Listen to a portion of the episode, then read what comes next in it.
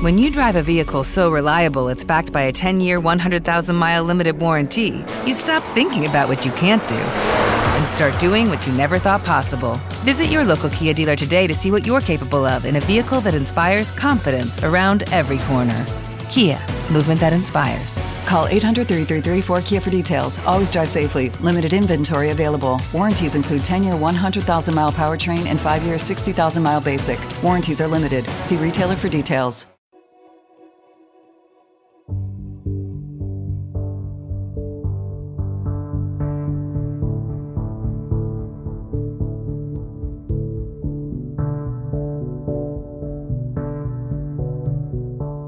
Decíamos en el anterior capítulo, episodio, que el cinismo es contracultura. Es una filosofía que pone en duda cierta parte de la cultura, de los convencionalismos culturales. Uno de ellos, que es increíble, pero sigue igual, bueno, quizá bastante peor, es el llegar a una felicidad o a una satisfacción de vida o a una plenitud a través de la acumulación material o a través de la posición social. Son dos cosas de las que hablan claramente. Séneca recuerdo que hablaba mucho de eso. Los estoicos después hablaron, pero los cínicos era algo que tenían muy claro. Por eso eran contraculturales, porque ponían en duda valores aceptados por todo el mundo. Toda cultura tiene partes de sí misma que están ya necrosadas, que, que, fallecieron. Y yo creo que en nuestra cultura, por ejemplo, esto del dinero, del afán por el dinero y demás, aunque parezca que está en su punto álgido el consumo, está muerto, nos está dejando vacíos es una de las razones por las que yo creo que hay tanta depresión y tanta necesidad de evasión, porque lo que ofrece la sociedad es consumir y consumir en sí es aburrido y nada gratificante o muy poco gratificante. No llega a una profundidad, es muy superficial, una gratificación muy superficial. ¿Qué dice la contracultura del momento de ahora? Que el consumo ha de ser un consumo ético. Todavía eso suena un poco a idealista, pero terminará siendo así. ¿Qué es un consumo ético? Yo creo que básicamente consumir lo que uno verdaderamente necesite. Pero es que no hay que hacer nada. Si ya la satisfacción no está ahí, no hay que hacer nada para evitar el consumo desmesurado. Es que ya nadie querrá consumir, porque no hay nada en eso. Y dices, eso es muy difícil de conseguir, eso pasaba hace 100 años. Es que de hecho, mm, yo creo que mis padres, una generación antes que la mía, no eran así. No sacaban una satisfacción de consumir. Preferían tener cosas que durasen para siempre. Entonces, esto de, del consumo exacerbado es una cuestión de ahora, de hace poco tiempo y que va a durar muy poco porque no tiene salida. Entonces sería, entiendo yo, un buen cínico el que no solo criticase esto, sino el que no viviese esto. Porque lo que realmente me gusta de los cínicos es que más que tener una filosofía, viven una filosofía, que es un poco lo que yo pretendo aquí. No morirme de la vergüenza de hablar de algo que no vivo. Tengo que procurar vivir aquello de lo que hablo.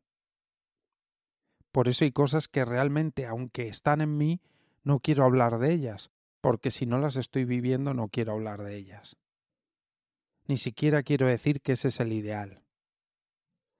Y por eso también siempre digo lo mismo, que hay personas que me dicen, eh, te repites y no sé qué, es que este podcast es un poco mi terapia y es un poco mi descubrimiento personal cómo pasar, en mi caso, a vivir desde la ética y desde el corazón, en la mayor parte de mis interacciones, y dejar atrás el orgullo y el miedo. No en cada momento y en cada situación, sino en la mayor parte de los momentos y del tiempo. Eso es lo que creo que hacían los cínicos. No exactamente esto que te estoy diciendo, pero a su manera vivir una vida natural, como decían, una vida sencilla, una vida que encajase con la naturaleza.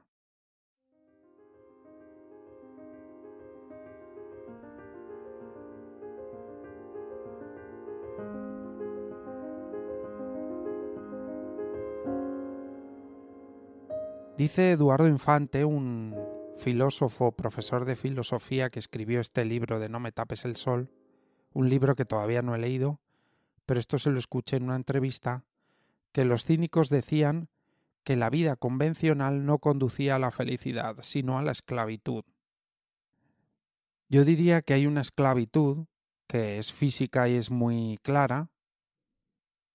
Cuando a uno le secuestran y le ponen a trabajar como un esclavo, sin pagarle, eso es esclavitud física, digamos, lo que entendemos por esclavitud, y luego hay una esclavitud psicológica. En la mente uno es esclavo de sus propias ideas.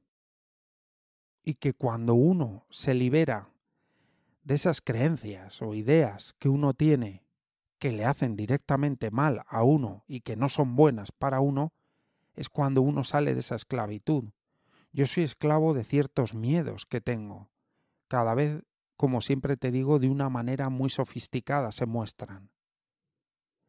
Mientras no salga de esa esclavitud mental, no me comportaré de otra manera en mis actos. Y la vida convencional lo que hace es aceptar esas ideas de la sociedad que hemos dicho antes, por ejemplo, el consumo.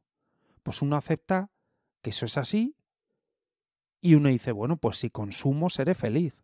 Si sigo el patrón, esto que hemos hablado siempre y de lo que tanto se habla, el patrón social trillado de que cada vez se va rompiendo más, pero tienes que casarte a determinada edad, tienes que hacer determinado estudio, tienes que tener determinado trabajo, a determinada edad consigues estas cosas, a esta determinada, esos son los convencionalismos sociales.